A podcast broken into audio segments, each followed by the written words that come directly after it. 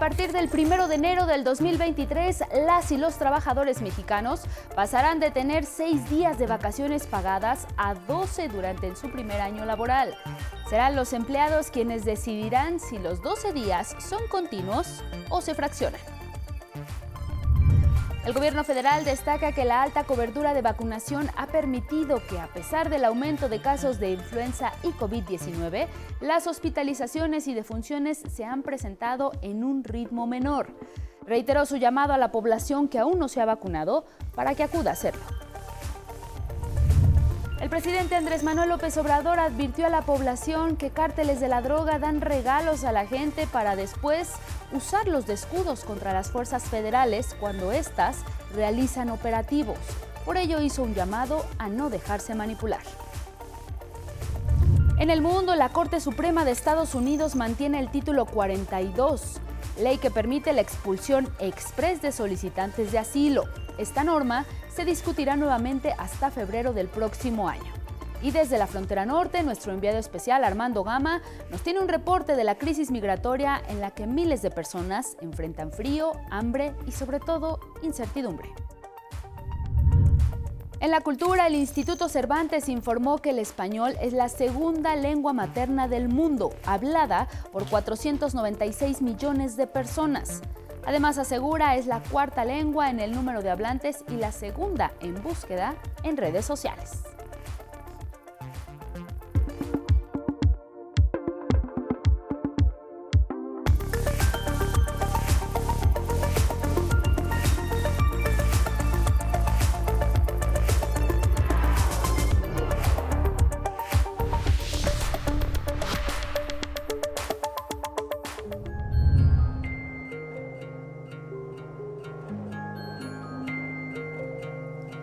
Estados Unidos, la tormenta invernal de los últimos días ha afectado a gran parte de ese país. En Utah, las montañas permanecen cubiertas de nieve y los caminos son casi inaccesibles. De ahí que el rescate de una perrita que quedó varada durante la noche en las montañas fue difícil. Sin embargo, un equipo de búsqueda y rescate del condado de Weber logró salvarla. Gracias a un dron, los equipos de salvamento encontraron a Nala, es su nombre, justo cuando estaba parada casi al borde de un acantilado y tenía varias heridas leves. También estaba asustada y tenía frío. Finalmente Nala se pudo reunir con su familia.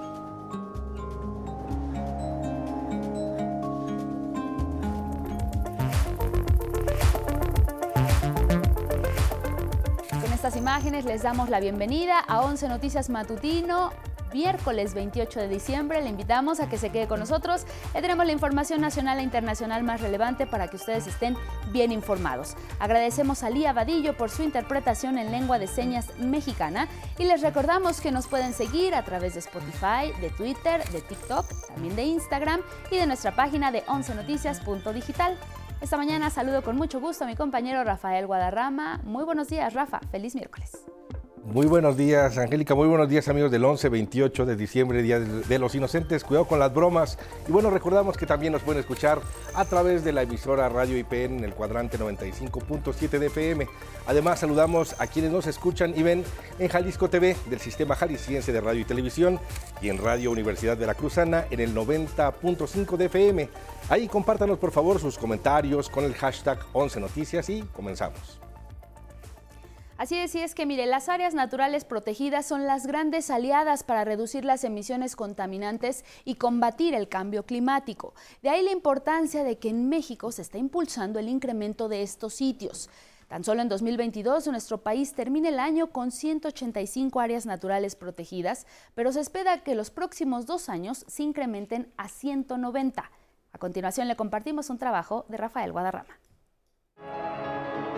Nuestro país, que representa 1.5% del planeta, alberga en sus selvas, bosques y cuerpos de agua 10% de la biodiversidad mundial. Tiene además especies únicas o propias de la región. Para proteger esta riqueza y en muchos casos rescatarla de la extinción, se crearon hace 22 años las áreas naturales protegidas donde se regulan las actividades humanas para preservar los ecosistemas. Este 2022, México termina con 185 ANPs y pronto serán más. Llegar a 190 áreas naturales protegidas.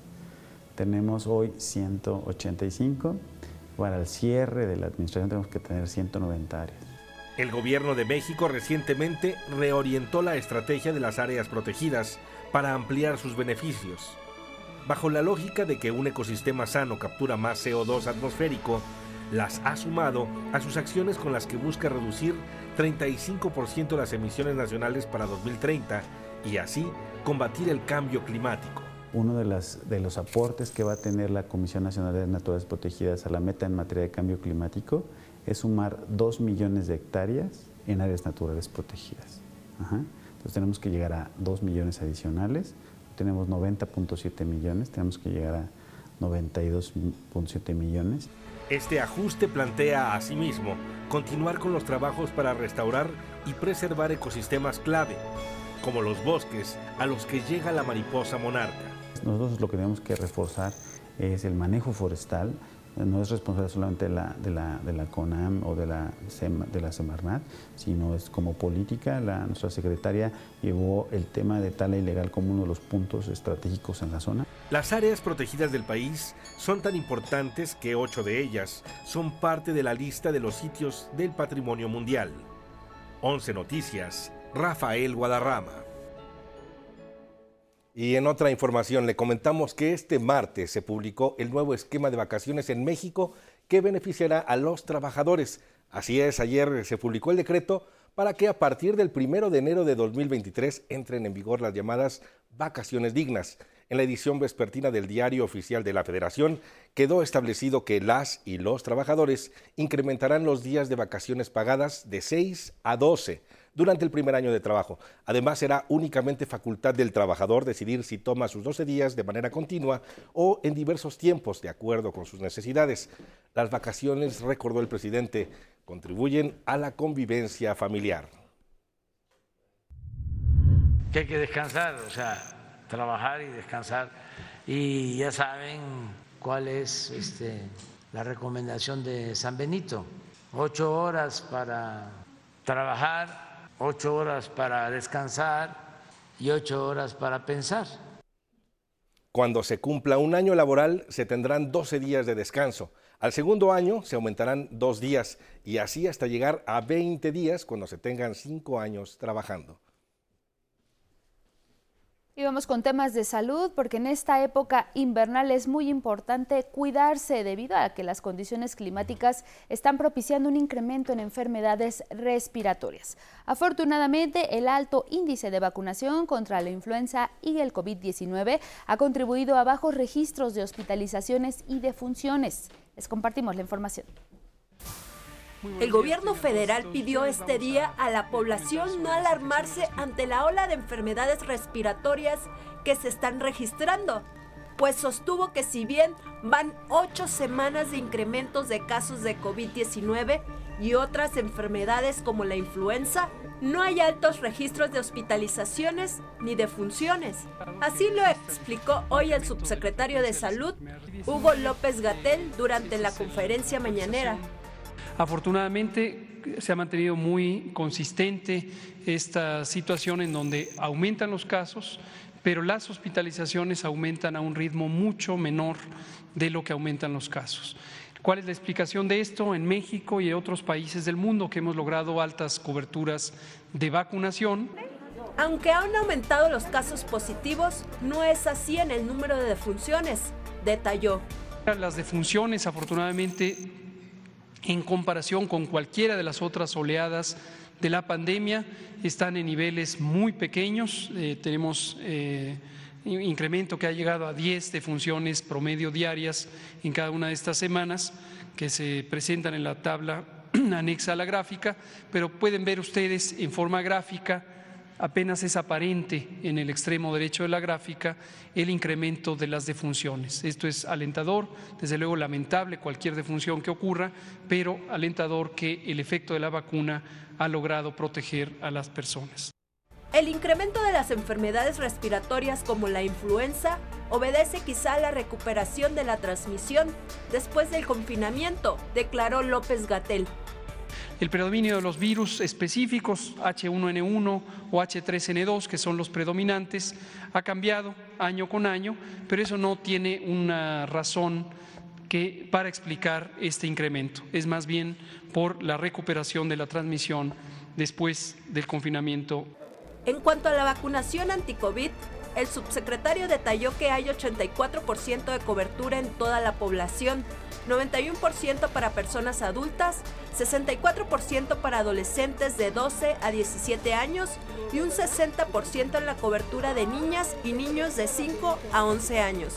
Aquellos que falten podrían recibir dosis de la vacuna cubana, Abdala, que tiene 93% de efectividad. Un estudio muy completo de la vacuna Abdala y es uno de los pocos estudios con ese nivel de exploración científica tan amplia, tan rigurosa, de la capacidad de la vacuna en condiciones reales. En otro tema, el funcionario informó que las niñas mordidas por murciélagos en Oaxaca se encuentran graves. Aclaró que se le está dando tratamiento contra la rabia, pero aún se desconoce si realmente la tienen. Los estudios ya los realiza el Instituto de Diagnóstico y Referencia Epidemiológicos. Esta situación les eh, condicionó a dos de ellos, los dos mayores, la niña de 8 y el niño de 7, estar con una enfermedad que clínicamente parece compatible con rabia. No se ha demostrado todavía por laboratorio, eh, las muestras fueron enviadas ya y se están procesando en el laboratorio nacional, en el INDRE. Y en otro tema, el presidente López Obrador prometió que al cierre de 2023 habrá un México con un sistema de salud como el de Dinamarca e incluso mejor, con atención médica gratuita todos los días. Con información de Cecilia Nava y Luis A. Méndez, 11 Noticias. Y van a continuar las bajas temperaturas en todo el país, pero para más detalles ya está con nosotros Ismael Marcelo con el Espado del Tiempo.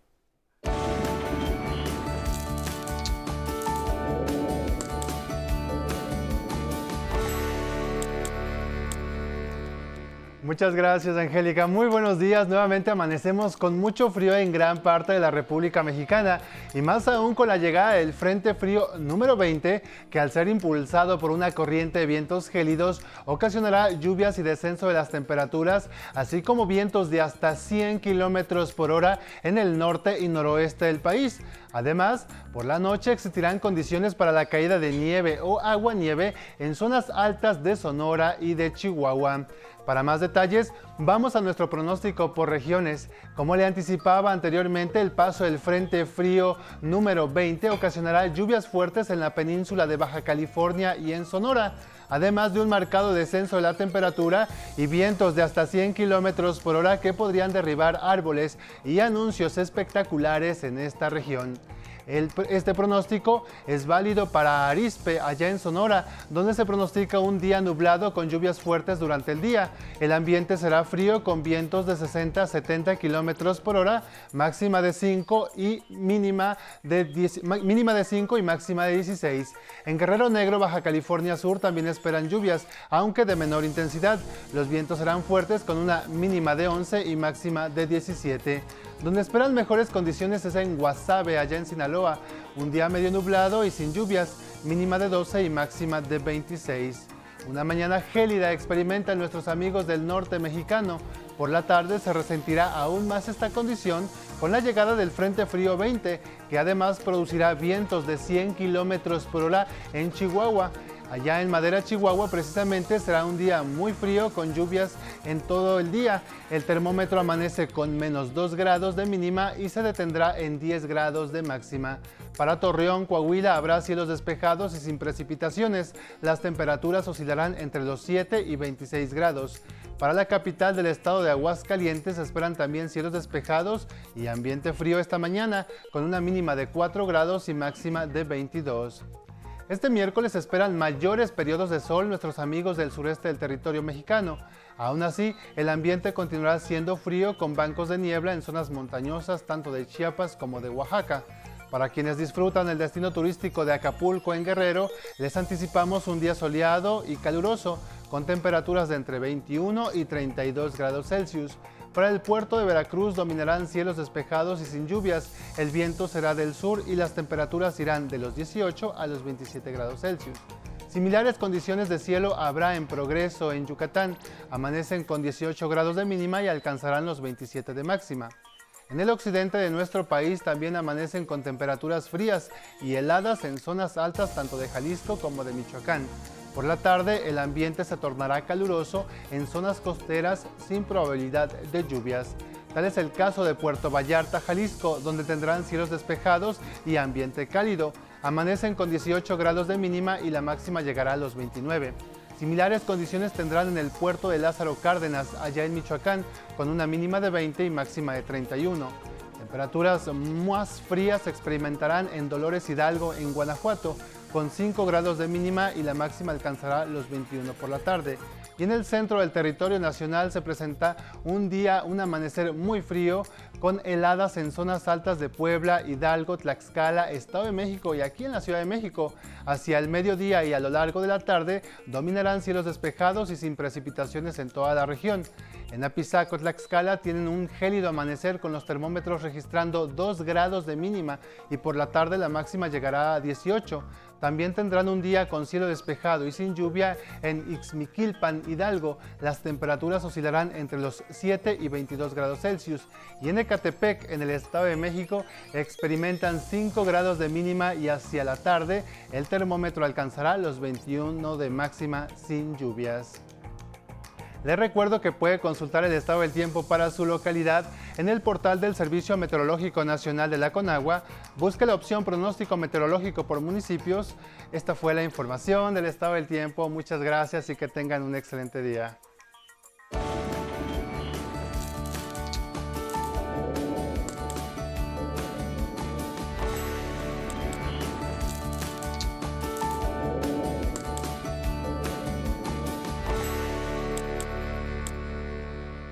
Buenos días. Ahora vamos con la información deportiva e iniciamos con el fútbol mexicano. La máquina celeste del Cruz Azul se convirtió en el segundo finalista de la Copa por México. La noche de este martes se llevó a cabo el Clásico Joven, donde con goles de Rodolfo Rotondi y Michel Estrada, Cruz Azul venció 2 a 1 al América. Será el viernes cuando disputen la final por el campeonato del torneo ante las Chivas, que con un gol a cero le ganó al Atlas para cerrar la última jornada del torneo.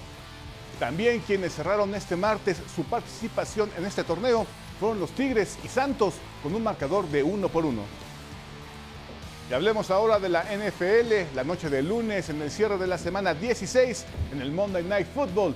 Los cargadores de Los Ángeles vencieron 20 a 3 a los Potros de Indianápolis, con lo que aseguraron su pase a los playoffs y se encuentran en el segundo lugar de la división oeste de la conferencia americana. Y finalmente, en la Fórmula 1, como ya esta edición, los jefes de equipos han dado a conocer los que para ellos fueron los 10 mejores pilotos de la temporada. El ranking lo, lidera el bicampeón del mundo, Max Verstappen. Le siguen Charles Leclerc de Ferrari, George Russell y Lewis Hamilton en tercera y cuarta posición respectivamente. Mientras que el tapatío Checo Pérez quedó en la quinta posición, a pesar de su gran temporada y ser tercero en el campeonato de pilotos así como gran referente para que la escudería Red Bull lograra el campeonato. También empezaron ya las votaciones para que el público elija la carrera del año. A partir de este martes y hasta el 3 de enero, la página oficial de la Fórmula 1 estará abierta para la votación. El Gran Premio de México ha sido el máximo ganador de este galardón al conquistarlo cinco veces de manera consecutiva del 2015 al 2019. Pero por desgracia, esto no sucedería esta vez, pues este circuito hasta el momento lleva apenas el 1% de los votos. Así que si ustedes quieren votar por el Gran Premio de México, no lo dude, métase a la página del Gran Premio de México, a la página de la Fórmula 1 y vote por el Gran Premio de México para que nuevamente nos podamos llevar ese galardón. Esta aquí la información deportiva, Angélica. Muchas gracias, Gabriel Sainz. Pues ahí está la invitación para que participen y bueno, nuestro país sea reconocido. Nos vamos a ir a una pausa, gracias, te vemos mañana, Gabriel, nos vamos a ir a una pausa, le invitamos a que se quede con nosotros. Bueno, antes vamos a revisar lo que publican algunos portales y planas de los periódicos en el país. Arrancamos con el portal de 11 Noticias. Esta mañana hay un texto titulado Expertos llaman a no bajar la guardia con la sexta ola de COVID-19. Y es que algunos investigadores señalan que las vacunas y el cubrebocas sirven para disminuir los contagios y frenar la propagación del virus. Agrega que datos de la Secretaría de Salud indican que hasta el 25 de diciembre había más de 7 millones de casos confirmados de COVID y entonces, pues esas son las cifras que, está presentando la Secretaría de Salud. Si usted quiere conocer más detalles, puede visitar directamente nuestro portal. Nos vamos ahora con esta página. Polemón informa que los consejeros del Instituto Nacional Electoral cobraron jugosos aguinaldos de 340 mil pesos. Documenta que cada uno de los 11 consejeros recibió un jugoso aguinaldo que junto con su percepción mensual sumó 602 mil 808 lo que en total dio 6 millones 630 mil pesos erogados solo por ese concepto de aguinaldo. Esta retribución de los consejeros equivale a 61 días de sueldo y por ende el consejero presidente Lorenzo Córdoba recibió 340.174 pesos de aguinaldo, en tanto que en promedio las y los mexicanos recibieron un aguinaldo de 3.690 pesos. Ahí lo tiene, usted puede revisar los detalles de esta página. Ahora sí, nos vamos a ir a una pausa, le invitamos a que se quede con nosotros al regresar. Vamos a hablar del título 42, esta restricción fronteriza que acaba de ser dictaminada por la Corte que se va a mantener en Estados Unidos. Al regresar le vamos a platicar de eso y el drama que están viviendo los migrantes allá en Ciudad Juárez, Chihuahua.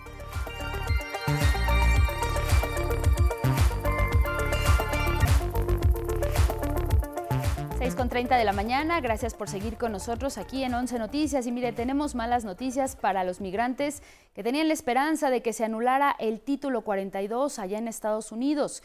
Y es que la Corte Suprema mantendrá indefinidamente los límites a la inmigración. De esta forma, se sostiene la política que permite la expulsión inmediata de solicitantes de asilo. Lamentablemente, el máximo tribunal ha determinado que este caso volverá a discutirse hasta febrero del año próximo.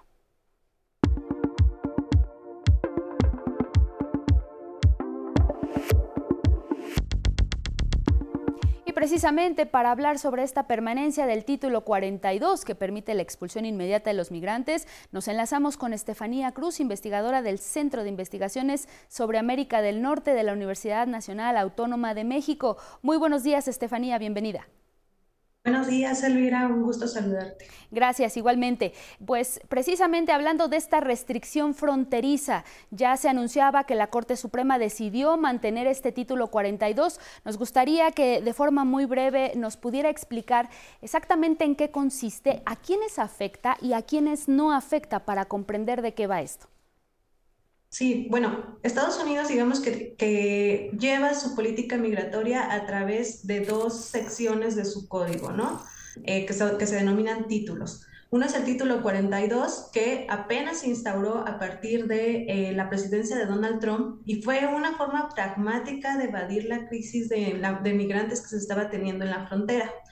Esto es muy simple, es, es solamente una oración que durante los últimos dos años un poco más hasta ahora con la extensión que van a hacer hasta febrero, ha dirigido la política migratoria de Estados Unidos y básicamente dice que cualquier persona que sea un riesgo para la salud pública puede ser eh, expulsada de Estados Unidos inmediatamente. Esto no es una ley migratoria, esto simplemente es una política de salud. Entonces, bueno, la crítica a esto es que todas las deportaciones y también todas las gestiones de las personas que están buscando asilo en Estados Unidos se deberían llevar a cabo mediante el título 8, que es el título de inmigración. Pero bueno, eh, parte de la política de Donald Trump fue pragmática y, lo que le interesaba a él, pues era contener la crisis sobre todo de migrantes provenientes del Triángulo Norte de Centroamérica. Entonces, bueno, durante dos años, pues prácticamente la frontera se mantuvo sellada y a las personas que pudieron cruzar, pues se, les eh, deportaba inmediatamente eh, acusándolos como un riesgo para la salud pública.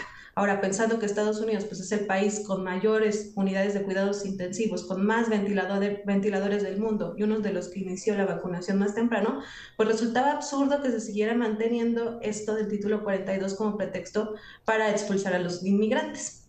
Ahora bien, bueno, cuando uno analiza las estadísticas, 2.8 millones de personas han sido eh, expulsadas de Estados Unidos de forma inmediata sin siquiera darles el derecho a pedir asilo mediante el título 42. Y curiosamente, viendo las estadísticas por país, pues la mayoría de ellos son mexicanos, personas provenientes del Triángulo Norte de Centroamérica y recientemente nicaragüenses. Hubo un hito eh, durante la presidencia de Biden que a un grupo de 2.000 venezolanos se les expulsó este, usando este título, cuando durante la presidencia de Donald Trump, bueno, los venezolanos tenían una excepción. Y justamente ese es el problema, que hay excepciones. A los ucranianos nunca se les este, va a expulsar sobre el título 42. Entonces las organizaciones de la sociedad civil acusan que hay un doble estándar para gestionar a, las personas y que se está, eh, se está este, quitando el legítimo derecho a buscar asilo, que está, bueno, depositado en las convenciones internacionales. ¿Qué es lo que pasó?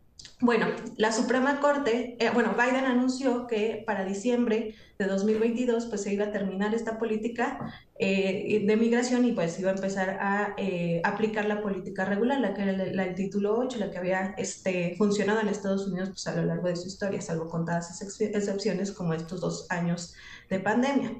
Bueno, como estos dos años en los que se mantuvo el título 42. Eh, ¿Qué pasa? Una coalición de 16 estados dice que eso va a provocar oleadas masivas de inmigrantes y que ni la patrulla fronteriza ni la autoridad migratoria tienen la capacidad estructural para gestionar el eh, aumento masivo de crisis, perdón, de migrantes eh, que va a darse después de que se elimine el título 42. Y entonces lo que pasó es que la Suprema Corte acepta escuchar los argumentos orales en febrero de 2023 de esta coalición de 16 estados y dice, mientras tanto, pues se va a tener que mantener este título 42. Entonces, en realidad, el desenlace de esta historia pues se va a saber hasta febrero de 2023 cuando se escuchan los argumentos de los estados y probablemente tardará un poco más en lo que la Corte termina deliberando. Estefanía, en ese sentido de lo que tú nos estás narrando bastante completa esta descripción que nos haces, ¿qué pasa con los menores no acompañados? Y también si nos puedes hablar muy brevemente de qué es lo que significa precisamente para los afectados, es decir, quienes están o querían solicitar asilo y ahora pues no van a poder permanecer en Estados Unidos, sino tienen que hacerlo eh, pues eh, ya sea en su lugar de origen o bien en México. ¿A qué peligros se enfrentan los migrantes? Porque organizaciones precisamente han llamado la atención sobre los efectos que va a tener eh, mantener este título 42 específicamente para los migrantes que se encuentran varados en la frontera. Y durante la presidencia de Donald Trump, al inicio de que se, se va a lanzar el título 42 como la política migratoria, no había excepciones. Después, ante las grandes críticas y sobre todo ante las críticas que había eh, hacia, Donald Trump y su política migratoria, pues que eh, sobre todo pues lo que pasó con el centro Tornillo y los menores recluidos, se eh, consideró una excepción a las familias que traían menores y a menores no acompañados que no se podían expulsar bajo el título 42. Joe Biden ahí este, desde el principio mantuvo esta excepción, entonces el, el, título 42 no aplica para unidades familiares ni menores no acompañados. De hecho, la estadística demuestra que la mayoría de las personas expulsadas bajo este título son hombres que migran solos, que en busca sobre todo pues, de, de oportunidades económicas. ¿Qué implicaciones tiene este que se mantenga el título 42? Pues simplemente es que se está negando el legítimo derecho de las personas de buscar asilo, de probar que tienen un miedo fundamentado de persecución, que digamos que es la raíz de esta figura de asilo eh, a nivel internacional. Entonces, ni siquiera se revisan sus casos. Sabemos que la problemática de la frontera entre México y Estados Unidos es que convergen personas migrantes con diferentes grados de vulnerabilidad, así como hay personas que pues buscan migrar para tener mejores oportunidades económicas, pues también hay unas que están huyendo de condiciones generalizadas de violencia en sus países. Entonces, si se utiliza solamente esta oración de que son todos eh, las personas migrantes una amenaza para la salud, pues no se está eh, revisando cada uno de los casos y se está perdiendo, se está poniendo en riesgo la, la figura legítima de asilo, ¿no? De acuerdo, Estefanía. Y bien, en ese sentido que hacías mención al presidente Joe Biden, ¿es suficiente lo que él está planteando frente a esta decisión de la Corte Suprema de mantener el título 42? Bueno, lo que él dice entonces es em, aceleren una política integral migratoria y esto se lo está pidiendo al Congreso frente a esta decisión. ¿Es suficiente eh, esta petición, Estefanía, eh, mientras pues, de aquí a febrero de 2023, pues a lo mejor el drama de los migrantes va a ser bastante? Sí, es que yo pienso que en Estados Unidos todos están de acuerdo en que el sistema migratorio vigente no funciona. Parte de los argumentos de la Corte fue eso, decir, bueno, tenemos un sistema migratorio en crisis. El problema es que los estadounidenses no se ponen de acuerdo en cómo quieren arreglar a ese sistema migratorio en crisis. Hay algunos que quieren un sistema ampliamente restrictivo, una migración selectiva, solamente migrantes que cumplan ciertos estándares. Hay otros que entienden que pues, son los migrantes este, también los que mantienen toda la maquinaria económica del país. Y bueno, el, el, problema siempre han sido estas líneas partidistas entre republicanos y demócratas, ¿no? Que, que no se ponen de acuerdo en cómo gestionar a la migración. Y no solamente es dejar que vengan los migrantes, ¿no? O, solamente eh, ayudarles a, este, a obtener un camino hacia la ciudadanía o regularizar su situación allá en Estados Unidos, sino que también está el problema de la frontera, ¿no? Que es una frontera que se considera insegura, que se considera que pues al, a, la par de los flujos de migrantes pues también van flujos de armas, flujos de, de narcóticos, eh, entonces, bueno, meter todos estos, todas estas aristas de la frontera en una ley migratoria pues resulta prácticamente imposible, no se ponen de acuerdo los legisladores estadounidenses. Por ejemplo, una de las mayores críticas de estos estados, estos 16 estados que llevaron este caso a la Suprema Corte, es que dicen, bueno, a nosotros nos dejan indefensos, ¿no? Y nos, nos cargan de demasiada responsabilidad porque somos nosotros quienes tenemos que dar las primeras atenciones a las personas mientras se resuelve su caso. Y antes de la pandemia, algunos casos migratorios estaban durando hasta dos años en resolverse, pues es, es una, una, situación muy compleja para estos estados, sobre todo pensemos en el estado de Texas, que es uno de los que más se ha quejado, ¿no? Así es. Eh, en el estado de Texas dijeron que, bueno, acaban de anunciar que en el último mes se aprendieron casi 2.500 migrantes por día. Sí, bueno, ¿quién se tiene que hacer responsable de estas personas mientras este sistema migratorio les da respuesta a sus peticiones o a su caso, que son los estados. Entonces esa es la demanda. Así es, pues ahí está abierto el tema. Estefanía Cruz, muchísimas gracias por habernos dado este panorama para entender un poco más lo que está ocurriendo allá en la frontera norte, específicamente en Estados Unidos. Gracias, muy buenos días. Buenos días. Y ahora tenemos más información contigo, Rafael Guadarrama. Así es, y bueno, pues como muestra de esta realidad que viven los migrantes que tienen el sueño de llegar a la Unión Americana, nuestro enviado especial Armando Gama nos preparó dos historias desde ambos lados de la frontera. Veamos.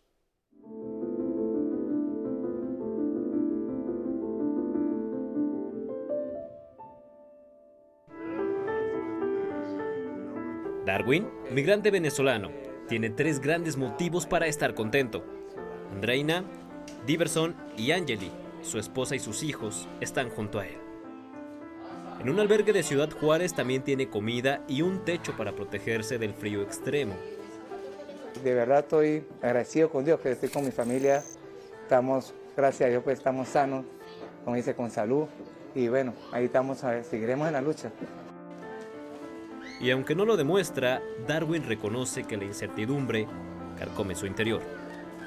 Lo angustia el limbo jurídico del título 42, que no les permite solicitar asilo en Estados Unidos. Que todos somos seres humanos, tanto como de, del polo norte al, otro polito, todos somos seres humanos, todos somos iguales para Dios, todos, independientemente de la nacionalidad que somos, todos somos hijos de Dios. Lo alivia la presencia de su familia y saber que ya está a unos pasos de territorio estadounidense. En su país, recuerda, dejó a sus padres y una noble profesión. Era bombero en su natal San Cristóbal, frontera con Colombia, y todos los días salía a salvar vidas. Mi padre es bombero, crecí en ese ramo de bombero desde la brigada, fui creciendo y obviamente mi, esa es mi virtud. Gracias a Dios pues conseguí buenos tutores en mi carrera y me enseñaron de verdad lo que es la humildad, cómo atender a la persona, ayudar al prójimo, que es lo que más me encanta, sin recibir nada a cambio. Pese a ser considerado como héroe, Darwin es uno de los millones de venezolanos expulsados de su propio país. Allá es duro, es duro porque ni los mismos cuerpos de bomberos tienen los equipos sofisticados para atender a la ciudadanía, a veces nos toca con las uñas. Como miles de paisanos es doblemente emigrante. Hace cinco años salió a probar suerte al Ecuador. La situación de Ecuador se fue agravando por la, como todo el mundo ya sabemos, la inseguridad que hay allá en Ecuador se fue agravando y preferimos salir a buscar ese sueño que todo el mundo estaba buscando, un provenir para mis hijos y Lleno de ilusiones emprendió su camino al norte hace cuatro meses. Asegura que la travesía de Ecuador a Ciudad Juárez ha sido más extrema que apagar incendios. En una parte nos tratan mal, en otra parte nos tratan con los brazos abiertos y ese es el, pan de cada día. Como recién llegado yo aquí a México, entré por la, por la frontera donde está Tapachula, este, ahí no fue pésimo, algo, dormimos afuera en la calle, con mi familia, saber ver a mi hijo acostado en un cartón afuera en intemperie, mi familia, eso no lo demuestro, pero como estoy diciendo, este, mi corazón es un poco duro, pero por dentro me estoy comiendo completamente de verdad. El fuego y los golpes de la vida le han forjado un escudo impenetrable. Promete que si logra ingresar a Estados Unidos, en agradecimiento se enlistará como bombero dispuesto siempre a dar la vida por los demás. Seguiré siendo bombero. Aquí, a donde vaya, cualquier persona que lo necesite, yo estoy ahí al lado, téngalo por seguro que lo va a extender la mano. Y si es como estoy diciendo, debe dar mi vida por una persona, la daría. No, no me temblaría para nada dar mi vida por cualquier ciudadano. Y en El Paso, Texas, ya se encuentra Matthew. Él es un bebé mexicano de padres venezolanos que con solo un mes de vida logró cruzar la frontera. Esta es su historia.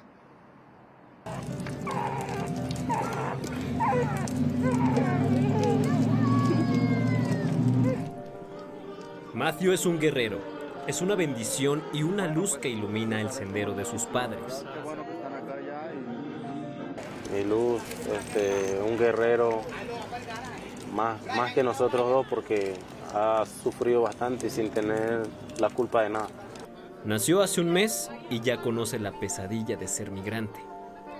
En su corta travesía ha padecido frío, riesgos y carencias, igual que sus padres venezolanos. Por nacimiento, Matthew es mexicano su madre dio a luz en un hospital de Matamoros, Tamaulipas. Ya cuando llegué ya tenía 5 de dilatación y tenía que tenerlo porque tenía que tenerlo allí en Matamoros. Fue bueno. Te atendieron? Adentro me atendieron muy bien. Gracias a Dios me atendieron. También este guerrero. ¿Cómo? Bueno, ¿qué así Mateo es mexicano. Sí, mexicanito. Matthew el mexicanito, le dicen sus padres, a quien protegen de las adversidades. Y para venirnos hasta Ciudad Juárez tuvimos que venirnos en tren. Agarramos dos trenes que estaban este, full de chatarra y, carbón. Fue difícil, nos enfermamos, se nos enfermó el niño, estuvo un poquito grave, pero ya está mejor, gracias Valeria y Víctor salieron hace cuatro meses de Caracas por las mismas causas que miles de sus paisanos. No hay protección, no hay una vida digna, no hay libertad, este, no hay expresión, no hay comida, medicina, o sea, una vida digna pues como tal en general. Aseguran que en el trayecto, además de riesgoso, han gastado más de 4 mil dólares. Pero eso ya quedó atrás. Matthew y sus padres lograron su objetivo y ya están en suelo estadounidense. Revelan a 11 Noticias cómo cruzaron de Ciudad Juárez a El Paso entre la Nochebuena y la Navidad. Bueno, estábamos en la madrugada, toda la madrugada estábamos en El Paso, intentando pasar y ya amaneciendo fue que pasamos. ¿Y cómo pasaron? Porque el río está frío, ¿no? Estaba muy frío. Sí, estaba frío. Sufrimos bastante con el frío, estaba casi congelado el, el río. Felices por estar ya en la Unión Americana. Mucha alegría y alguna tranquilidad ya de por lo menos ya estar acá adentro y empezar a trabajar, empezar a, a producir, hacer algo por el bien de nosotros, enviarle a la familia allá a Venezuela, que era lo que se quería. Pues. Ya por lo menos logramos nuestra meta de llegar acá. Ya de aquí en adelante es trabajar y lograr lo, lo posible. ¿Cómo lo Pero ese objetivo de trabajar y ganar dólares por ahora tendrá que esperar porque continúan en la incertidumbre legal. Cambiaron de país, de ciudad, pero no su realidad. En El Paso, Texas, no hay albergues y duermen en la calle. Sobreviven de donaciones como cientos de migrantes. Literalmente, están varados en la ciudad. No pueden adentrarse a territorio estadounidense porque ya no tienen recursos. Pues la verdad nosotros no, no sabemos bien qué, cuál es la situación, qué va a suceder con nosotros en realidad. La familia venezolana mexicana confía en que su guerrero Matthew le siga dando luz para cambiar su terca realidad y lograr el sueño americano. Desde El Paso, Texas, con imágenes de Miguel Vázquez e información de Armando Gama, 11 Noticias. Bueno, y así como la familia de Matthew, miles de migrantes permanecen en la frontera mexicana en espera de cruzar a Estados Unidos y lo hacen en refugios, en casas o a la intemperie. Aquí más detalles. Más de 22 mil migrantes sobreviven en refugios, en las calles y en campamentos improvisados a lo largo de la frontera de México con Estados Unidos en una espera nuevamente frustrada para ver el fin de la política de expulsiones del vecino del norte y pasar a ese país. Otros miles viajan por diversos medios a cruces por Tijuana, Reynosa y Matamoros, además de Ciudad Juárez, ahora con la incertidumbre tras la ampliación de la vigencia del denominado Título 42, ordenada por la Corte Suprema. Permanece en el limbo el estatus legal de los migrantes que ya cruzaron sin documentos y superan la capacidad de las autoridades para ser contenidos y devueltos. En refugios, casas o a la intemperie, hay en Tijuana al menos 9.000 inmigrantes de Haití, Venezuela, Nicaragua, El Salvador, Honduras y Guatemala, así como mexicanos de diversos estados que esperaban pasar a San Diego y solicitar asilo, de acuerdo con Enrique Lucero, director municipal de atención al migrante, quien reaccionó en Twitter a la decisión de la Corte. Estados y jueces conservadores ganaron una batalla, pero al final la razón se impondrá. En Tamaulipas se encuentran más de 13.000 indocumentados. 8.000 en Reynosa, de acuerdo con el pastor Héctor Silva, quien administra varios albergues. Y otros 5.000 migrantes llegaron a Matamoros, conforme al censo de las ONGs que hospedan y atienden a quienes intentan cruzar la frontera. Con información de José Alberto Navarrete, 11 Noticias.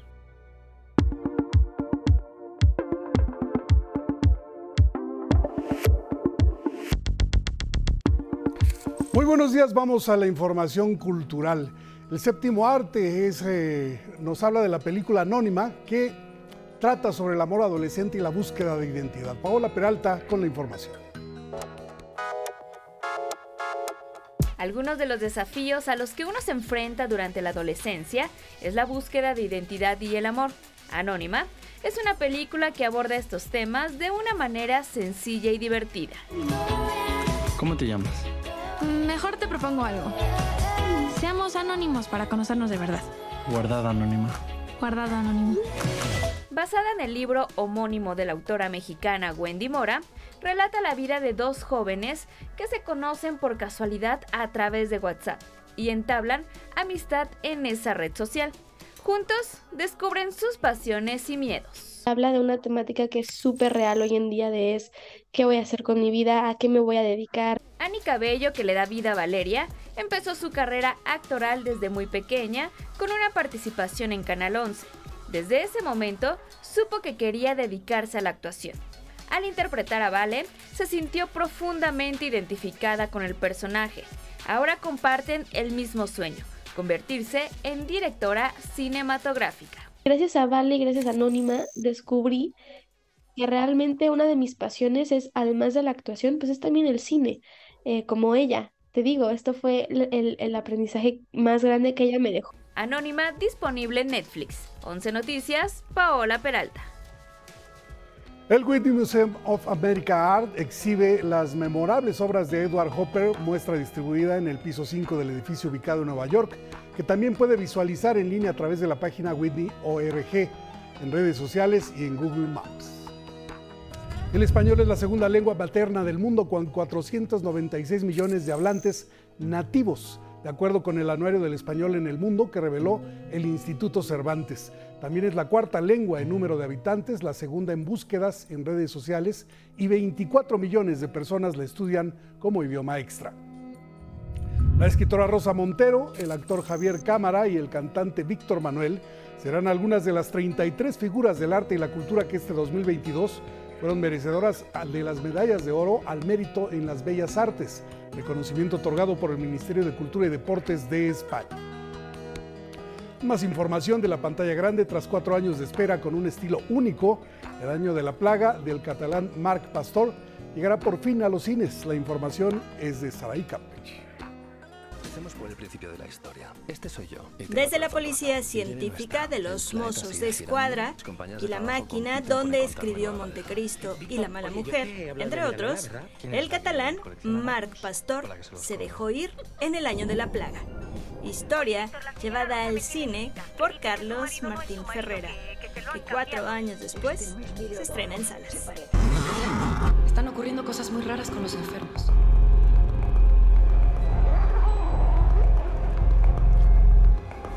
Son gemelos? No, no son gemelos, pero son idénticos. Coproducción entre España, Bélgica y México que explora el drama y comedia desde la ciencia ficción, un estilo poco explorado. Creo que el género no es común, que el personaje que interpreto tampoco, y el estilo de cine ¿no? que, se, que, que, que tiene la película no es lo que comúnmente vemos o lo que se ve tan en el cine mexicano, ¿no? que ahora somos más adeptos ahora en las comedias románticas.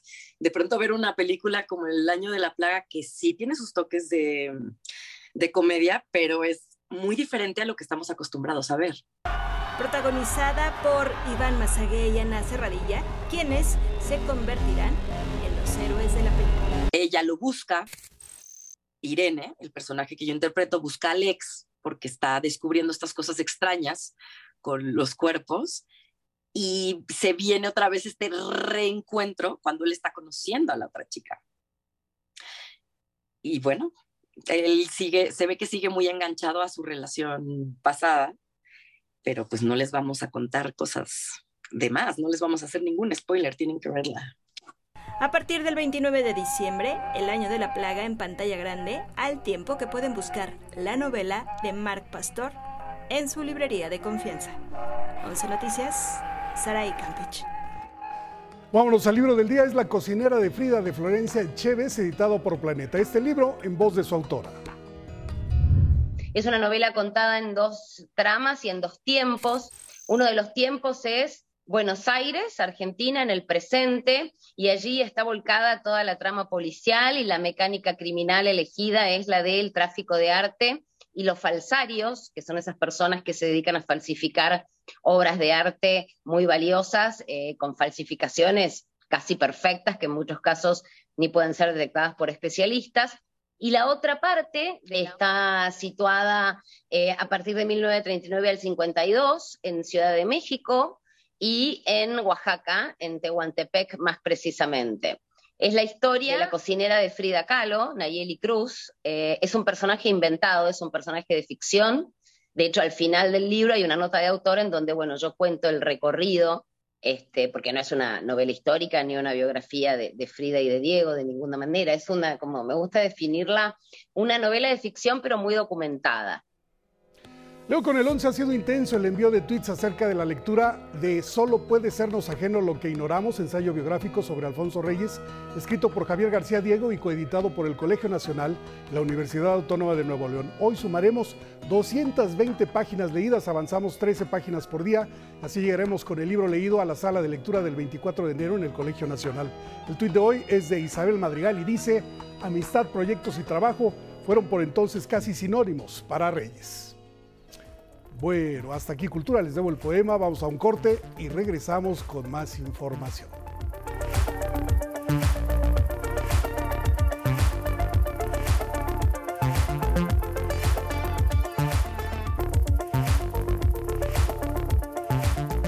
De la mañana en el tiempo del centro. Gracias por seguir con nosotros aquí en 11 Noticias. Y mire, el presidente Andrés Manuel López Obrador advirtió sobre el intento de manipulación por parte de grupos delictivos mediante regalos que no son de buena fe, es lo que él dijo.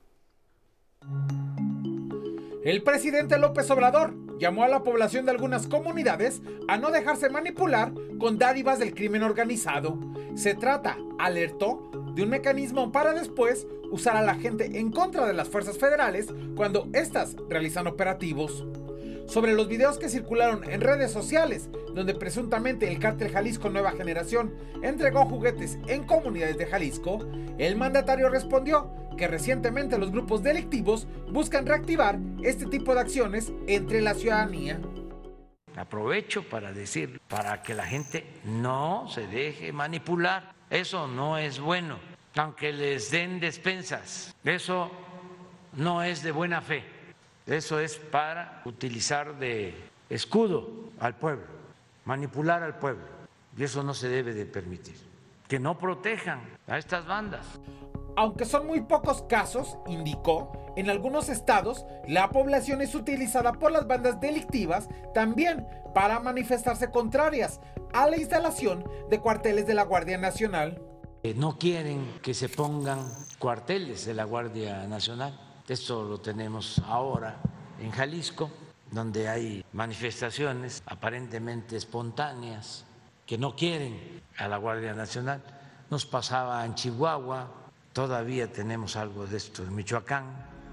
El Ejecutivo informó que ya existen 130 mil elementos de la Guardia Nacional y 250 cuarteles instalados a lo largo y ancho del país, pese a algunas resistencias que finalmente no lograron frenar la búsqueda de la pacificación de México. Me acuerdo de uno de Villahumada, en Chihuahua, que no permitían, y hasta fui yo a inaugurarlo. Hay otro, por ejemplo, en Michoacán, en la Tierra Caliente. No voy a mencionar el municipio porque ese todavía está en proceso. Y otro en Jalisco y así. Pero vamos avanzando. Con información de Cecilia Nave y Luisa A. Méndez, 11 Noticias.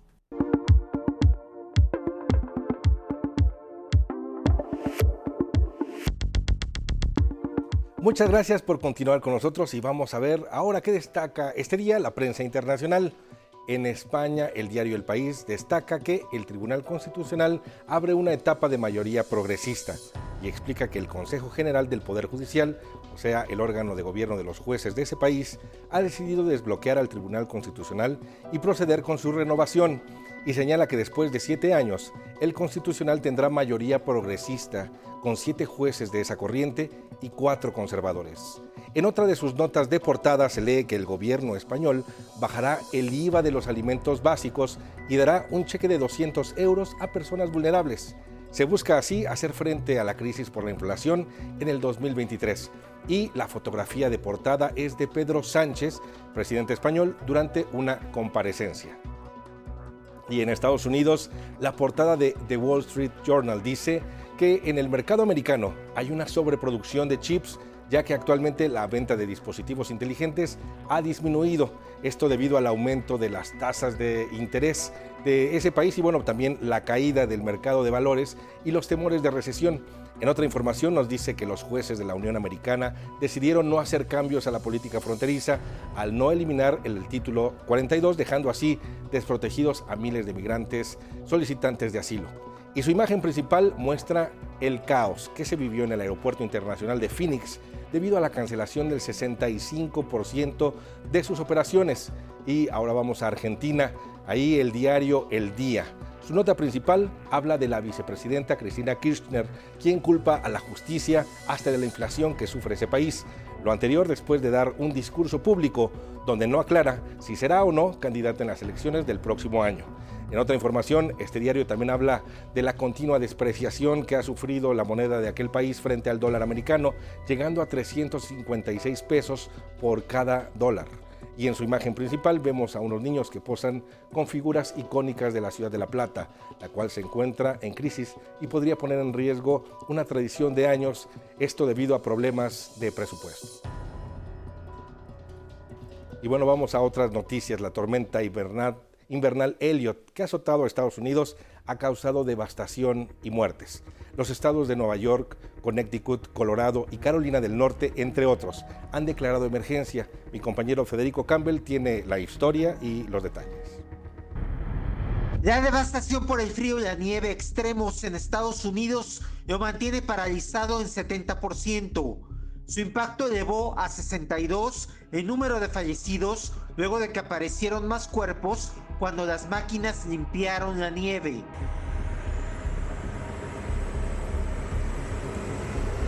El norte, centro y este del territorio estadounidense y todo Canadá se encuentran cubiertos de nieve a causa de la ola gélida que llegó del Ártico. Así lo captaron los satélites de la NASA desde el espacio. En Buffalo, Nueva York, donde murieron al menos 28 personas, permanece la alerta roja de no salir a las calles. 100 policías fueron desplegados para reforzar la vigilancia e impedir el tránsito, debido a que hubo saqueos a comercios y ciudadanos desafiaron la prohibición de no manejar sus autos. Antes de viajar a Islas Vírgenes en el Caribe, el presidente Joe Biden declaró emergencia en el estado de Nueva York. También en emergencia estatal se encuentran Connecticut, Colorado, Carolina del Norte, Florida, Georgia, Kansas, Kentucky, Maryland, Missouri, Oklahoma, Virginia Occidental y Wisconsin. En Dakota del Sur, la Guardia Nacional se desplegó a múltiples reservaciones indígenas afectadas. Decenas de miles de hogares siguen sin luz. Carreteras, caminos, puentes y ferrocarriles continúan cerrados. Los retrasos en servicios de mensajería aumentan. En todo el país, puertos, ríos, lagos están congelados, como el estanque en el Parque de Mall en Washington, D.C y el lago del Central Park en la ciudad de Nueva York. Este martes, varias aerolíneas cancelaron 2.900 vuelos en el país. La empresa Southwest Airlines suspendió todas sus rutas hasta el 31 de diciembre, lo que aumentó el caos de miles de pasajeros varados. Um, Vine a ver a mi hermano y quería sorprenderlo. Y me quedé atrapada en Dallas. Pasé la Navidad sola y aquí estoy. Nunca he experimentado algo así. Ya nunca voy a tomar un vuelo a Chicago durante el invierno. Millones de paisanos están siendo afectados. Se mantiene el número telefónico 520-623-7874 de la red consular mexicana para atender emergencias. 11 Noticias, Federico Campbell Peña. Ahora nos vamos hasta el viejo continente donde el gobierno de Rusia anunció que prohibirá la venta de su petróleo a los países que apliquen el tope de 60 dólares por barril fijado por la Unión Europea, el Grupo de los Siete y Australia. La restricción del Kremlin aplicará del 1 de febrero al 1 de julio de 2023. Cabe recordar que Rusia intensifica la reorientación de su producción de hidrocarburos hacia sus aliados de Europa del Este y a los mercados asiáticos. Y en noticias lamentables, un iraní residente en Lyon, Francia, se suicidó arrojándose al río Ródano para llamar la atención sobre la situación de su país sacudido por manifestaciones y una fuerte represión del gobierno que ha condenado a muerte por horca en público a algunos impulsores de las protestas. Dejó un video póstumo. No estoy triste, decidí hacerlo. Esto es para mostrarles a todos que los iraníes necesitamos ayuda. Las protestas en Irán comenzaron en septiembre, tras la muerte de la activista kurda Maxa Amini, después de ser arrestada por la policía moral, pues se dijo llevaba mal puesto el velo islámico. Y en Brasil, el próximo domingo, Luis Ignacio Lula da Silva tomará posesión como presidente por segunda vez en la historia, para un periodo de cuatro años de gobierno. A su investidura, bajo fuertes medidas de seguridad, acudirán delegaciones de 120 países, entre ellos 17 jefes de Estado. Habrá una movilización del 100% de las fuerzas policiales de Brasilia, tanto la policía militar como la civil y también el cuerpo de bomberos para garantizar la seguridad no solo del presidente, sino también de las delegaciones extranjeras y del público. Lula derrotó a Jair Bolsonaro en la segunda vuelta de las elecciones el pasado 30 de octubre con el 50.9% de los votos. Seguidores de Bolsonaro mantienen un plantón frente al cuartel general del ejército en Brasilia para pedirle al ejército que realice un golpe de Estado e impedir el regreso de Lula al poder. Regresamos con información nacional y es que en Querétaro un cachorro de tigre fue rescatado durante un operativo de vigilancia carretero en el Marqués. El felino era transportado oculto en la cajuela de un coche. Las dos personas que trasladaban al animal fueron detenidas, pues además se les encontraron cuatro armas de fuego y 98 cartuchos. Posteriormente se dio a conocer que el cachorro se encuentra bajo cuidados y fue puesto por la Fiscalía a disposición de especialistas para tratar de incorporarlo a su hábitat natural. Y miren otra información, con una inversión de 16 millones de pesos, el gobierno de la Ciudad de México pondrá a disposición de comunidades indígenas residentes 110 espacios destinados a la venta de artesanías. El inmueble ubicado en la Plaza de Garibaldi recibirá a, las comunidades Triqui, Otomí, Mazagua, Zapoteca y quienes lo soliciten. Había un acuerdo con una sola organización y se logró un nuevo acuerdo para que esta organización solo ocupe la parte de abajo y las demás puedan irse rotando para que distintas eh, comunidades puedan tener acceso a... A partir de que comience el año del 1 de enero, pues, se transmite la administración del fideicomiso del centro histórico a la subsecretaría de Alcaldías y Vía Pública que encabeza Dunia Ludlow y va a empezar a funcionar, calculamos, terminando las romerías, que en el caso de las comunidades indígenas residentes terminan hacia el 9-10 de enero más o menos. Este espacio forma parte del proyecto de recuperación de la zona y ayuda a las comunidades indígenas. Por ello, adelantó la jefa de gobierno, muy cerca se encontrará un edificio de viviendas para personas de estos grupos residentes de la capital y desde el 1 de enero de 2023 el Aeropuerto Internacional de la Ciudad de México aumentará un 7% el costo de la tarifa de uso aeroportuario. En la actualidad, la TUA nacional tiene un costo de 26.2 dólares. 26.02 dólares, en tanto la TUA internacional es de 49.41 dólares. Sin embargo, con el ajuste del 7% para vuelos nacionales, quedará en 28.08 dólares, es decir, unos 544 pesos aproximadamente, mientras que para vuelos internacionales quedará en 53.24 dólares americanos, es decir, alrededor de 1.033 pesos.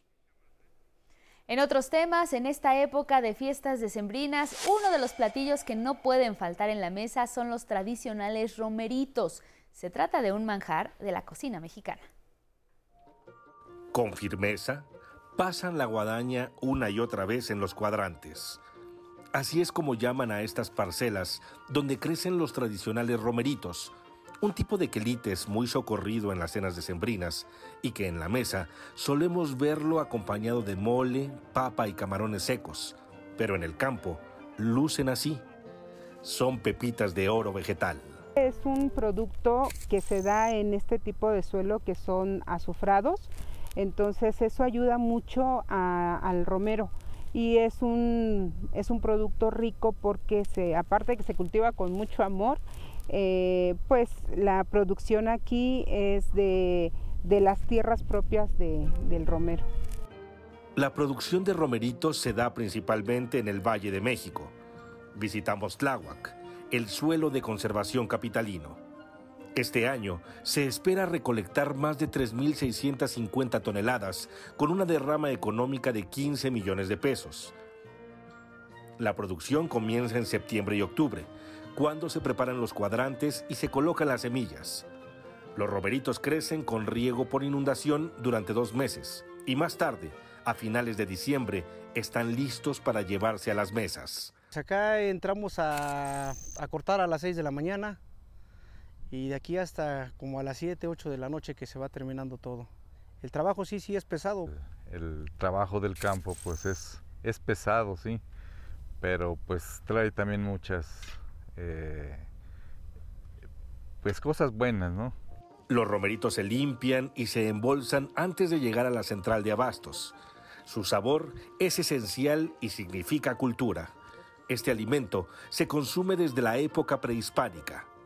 Al llegar a sus mesas lo disfruten mucho porque es un cultivo propio de la región, porque viene desde nuestros ancestros y porque los romeritos son un platillo muy mexicano, muy rico y muy económico. Pues son raíces de nuestros abuelos. Esto es a lo que nos enseñaron y a lo que nos dedicamos nosotros. Pues representa ambas cosas, ¿no? Porque pues genera mucho, mucho empleo para, pues, para mucha gente, la tradición que se viene haciendo de los romeritos. Todo esto vale la pena tenerlo en mente al hacer las compras para las cenas de estas fiestas y disfrutar todo lo que implica este manjar. Con imágenes de Eduardo Casanova y Carlos Izquierdo, 11 Noticias, Rafael Guadarrama. Bueno, y ahora vamos a ver cuáles fueron los temas más importantes de la conferencia matutina. En la conferencia matutina de hoy, en la sección ¿Quiénes quieren las mentiras?, se hizo un recuento de las campañas de informaciones falsas que se dieron a conocer en diarios nacionales en la que destacan tres temas. El nuevo aeropuerto internacional Felipe Ángeles, la construcción de la refinería Tres Bocas y del tren Maya. Se explicó que la mención honorífica para la declaración falsa del año fue para la senadora Kenia López, quien afirmó que con la construcción del tren Maya se cambiaría el azul turquesa del mar, lo cual es falso. En otro tema, el presidente Andrés Manuel López Obrador recordó que el presidente Ernesto Cedillo convirtió las deudas privadas en deuda pública con el FOBAPROA. Explicó que su gobierno enfrentó la crisis por la pandemia sin endeudarse y con recursos obtenidos de la austeridad y la lucha contra la corrupción. También mencionó que la deuda por el FOBAPROA asciende a cerca de un billón de pesos y refirió que esa deuda entró al mercado financiero, por lo que si se hubiera declarado impagable la deuda, esto generaría un mayor conflicto que afectaría más como país. En otro tema, dijo que durante el periodo neoliberal se robó y desprotegió a Pemex y a CFE. Sin embargo, aseguró que están logrando erradicar la corrupción. Estamos eh, revirtiendo lo que se puede también de manera legal, sin expropiaciones, pero sí cuesta. Nos ayudó también el que la gente no solo votó por el presidente, sino también votó por diputados y senadores. y tenemos mayoría, aun cuando todavía falta, porque no podemos reformar la Constitución. Se necesitan dos terceras partes. Y antes de despedirnos, antes de despedirnos, les informamos de algunas movilizaciones para hoy en la Ciudad de México. Destaca la presencia de médicos residentes del Hospital Pemex Central Norte en las oficinas centrales de Petróleos Mexicanos, en donde continuarán con mesas de trabajo para tratar pagos pendientes. Y en la alcaldía Milpalta, vecinos e integrantes de la organización Rescatando Patitas se manifestarán para exigir justicia por la muerte de una perrita a manos de dos sujetos en calles de la colonia Barrio de San Mateo. Hasta mañana, Angie, un gusto estar aquí con ustedes. Gracias Rafa Guadarrama y gracias a todos los que nos siguieron a través de Radio Instituto Politécnico Nacional y a través de nuestras redes sociales. Recuerde que siguen las bajas temperaturas, cuídese y permanezca en la señal del 11. Buenos días.